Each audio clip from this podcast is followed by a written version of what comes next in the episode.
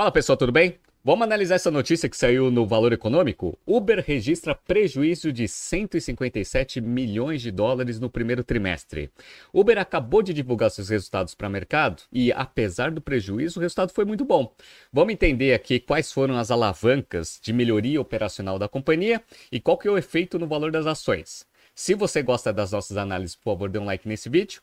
E se você puder compartilhar as nossas análises com pessoas que possam fazer bom uso delas, a gente agradece. Bom, vamos entrar na notícia que é curtinha e aí depois a gente entra no detalhe dos financials aqui divulgados para o mercado, né? Então vamos lá. A Uber informou nesta terça-feira, dia 2, que registrou um prejuízo de 157 milhões de dólares no primeiro trimestre deste ano. Em uma base por ação, a empresa sediada em São Francisco disse que teve uma perda de 8 centavos de dólar. Então, 8 centavos de dólar foi a perda por ação. Só que isso foi acima, ou seja, foi melhor do que os especialistas de Wall Street estavam esperando. Vamos ver? Os resultados superaram as expectativas de Wall Street. A estimativa média de 13 analistas consultados pela ZEC Investment Research era de uma perda de 10 centavos por ação. Então, a perda foi menor do que tinha sido estimada pelo mercado. E não foi só a, a perda que foi melhor, também o top line. Vamos ver? A empresa de aplicativos de carona registrou uma receita de 8,82 bilhões de dólares no período. A previsão de 13 analistas consultados pela ZEC era de 8,7. Então ele bateu as expectativas de receita e também bateu a expectativa de prejuízo divulgado. Vamos entrar agora no detalhe das notícias para a gente entender o que, que aconteceu aqui com o Uber. Antes de eu entrar aqui, deixa eu relembrar um pouco do histórico do Uber, né? O Uber ele estava passando por bastante dificuldade, falta de caixa ali em 2018, 2019 e começou um grande processo de reestruturação, turnaround.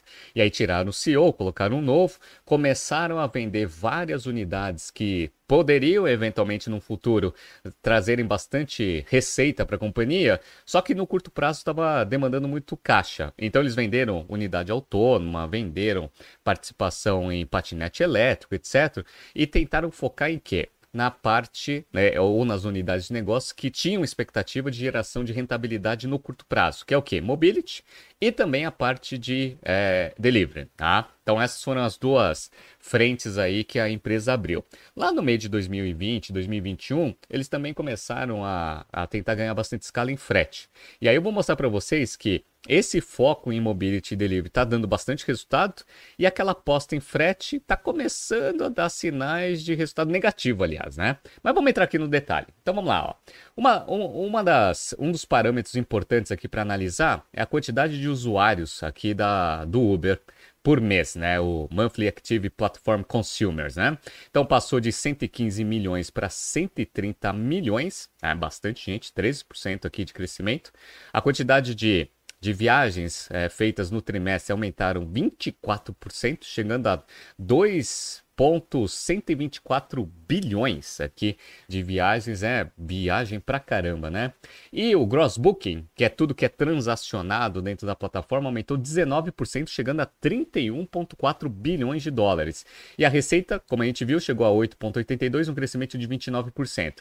A operação ainda dá prejuízo, mas houve uma queda aqui de 46%, com prejuízo operacional de 262 milhões aqui no Uber no primeiro trimestre e o EBITDA ficou positivo em 761, crescimento de 353%, né?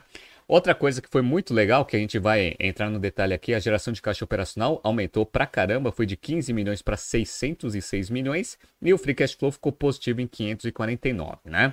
Bom, vamos entrar agora no detalhe aqui pra gente ver o que aconteceu, né? Então, ó, a primeira boa notícia é que a quantidade de dinheiro transacionado ali na plataforma do Uber, ou na parte de delivery, ou na parte de entregas, aumentou bastante, 22%, chegando a 31,4%. E eu estou mostrando aqui para quem está vendo no YouTube que desde o primeiro quarto de 22 houve crescimento. Né? Então, ó, do, do segundo para o terceiro aqui andou meio de lado, mas aqui esse primeiro ano aqui, já, esse primeiro trimestre já está num patamar bem acima aqui do primeiro trimestre de 22. Então, isso mostra a atratividade do serviço do Uber para os clientes, né? Então vem crescendo bastante aí o valor transacionado. Como a gente viu, o valor transacionado ele tem ali três unidades principais. Tem a parte de mobility, tem a parte de entrega, o delivery e também tem a parte de frete. Então, ó, olha o que cresceu. No, na parte do gross booking, Mobility cresceu 40%, tá? chegando a 14,9 bilhões aqui de viagens transacionadas. Delivery aumentou 8%, então um pouco de lado, mercado mais competitivo, né? 15 bilhões. E a parte de frete, que foi a má notícia aqui do trimestre, caiu 23%, chegando a 1,4 bilhão, mas tinha sido 1,8. Isso daqui foi uma aposta que o Uber fez ali no passado, no meio da pandemia, mas que parece que está perdendo tração. Em termos de receita, a receita de mobility aumentou 72%, chegando a 4,3 bilhões de dólares. Delivery aumentou 23%, 3 bilhões. E a parte de frete caiu também aqui 23%, chegando a 1,4, né? Beleza, bora. Se a gente vê que o crescimento do gross booking ele foi menor do que o crescimento de receita, a gente já consegue concluir que o take rate aumentou, que é o quanto que você fica, né, de, e cobra de taxa para você fazer a junção entre motorista e passageiro ou cliente e restaurante. Aumentou mesmo, ó, foi de na parte de mobility de 23,5% para 28,9%, ah, então aumentando bastante o take rate. E no delivery também, ó, 18,1% para 20,6%. E aí fez com que a unidade de mobility tivesse um EBIT daqui de 1 bilhão de dólares, ou seja, 72% de crescimento em relação ao primeiro trimestre do ano passado. Delivery já está ficando com um EBIT interessante aqui, ó, 288. E a parte de frete com baixa escala está com né, um EBIT da negativo de 23 milhões. Não é muita coisa, mas né, né, tá contribuindo negativamente negativamente aqui para o EBITDA ajustado aqui de, das três unidades de negócio, né? Beleza, vamos analisar unidade por unidade. Com a volta da economia e o Uber tá com essa estratégia de foco em crescimento na unidade principal que é Mobility, a gente está vendo aqui, ó, para quem está vendo aqui no YouTube, que tanto a parte de gross booking, quanto a parte de receita, quanto a parte de EBITDA vem crescendo quarter contra quarter, né?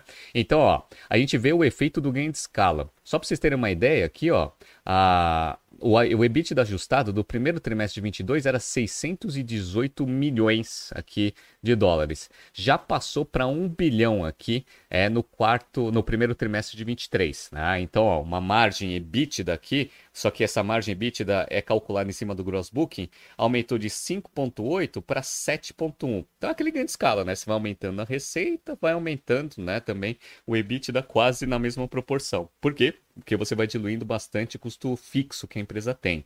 Isso também aconteceu na parte de delivery. Delivery precisa de escala para dar resultado. A gente acompanha o resultado do iFood, que agora está começando a ficar com o EBITDA zero. Ó aqui, ó, a parte de delivery. Também, ó, crescimento aqui de receita nos trimestres, desde o primeiro trimestre de 22 até o primeiro trimestre de 23, perfeito, chegando a 3 bilhões de dólares.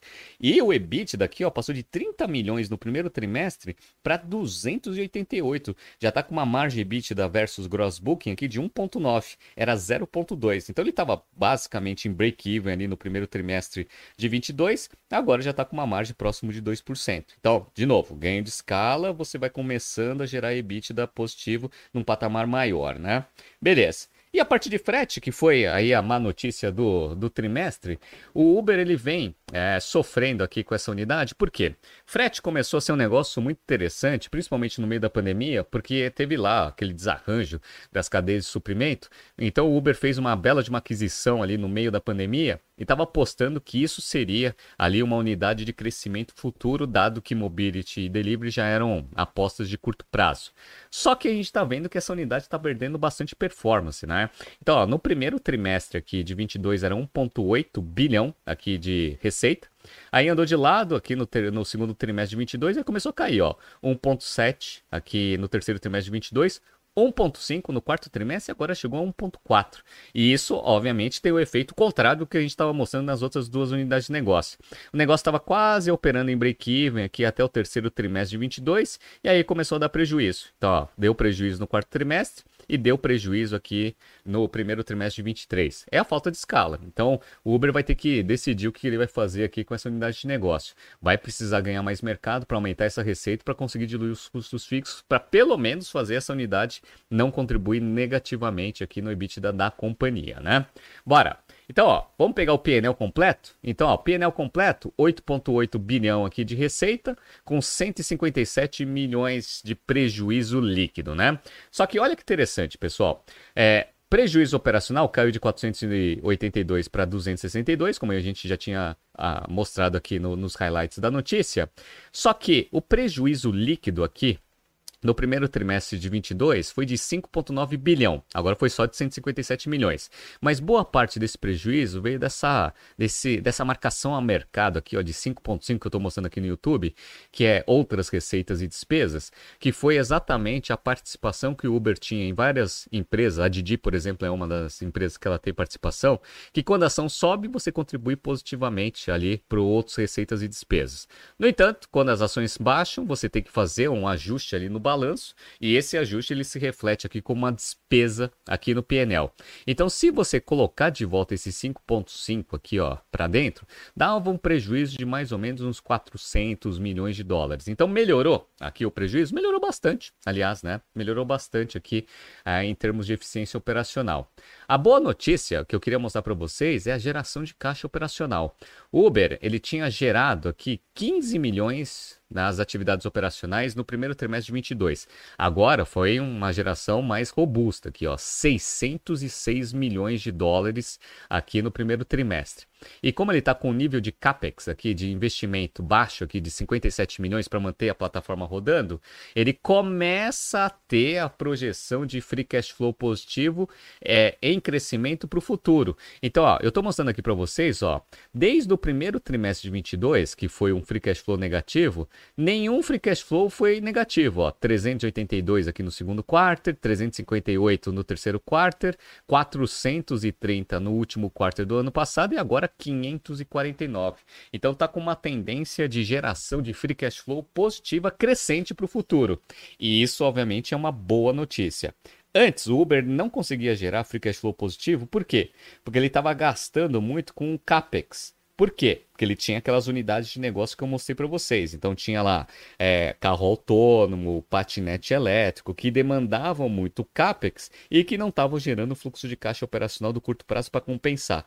Então a primeira coisa que o CEO lá atrás fez, lá em 2019, 2020, foi começar a vender essas unidades de negócio. Você começa a diminuir o nível de investimento, porque agora você vai se concentrar só naquelas unidades que efetivamente vão dar resultado de curto prazo, e aí você consegue equalizar tanto o fluxo de caixa operacional quanto o nível de capex. Agora o Uber está começando a mostrar uma perspectiva muito boa, que ele consegue gerar bastante free cash flow, o que diminui bastante o risco de eventualmente precisar de crédito no mercado, que no cenário atual é muito bom e que também vai fazer o, o valor das ações subirem.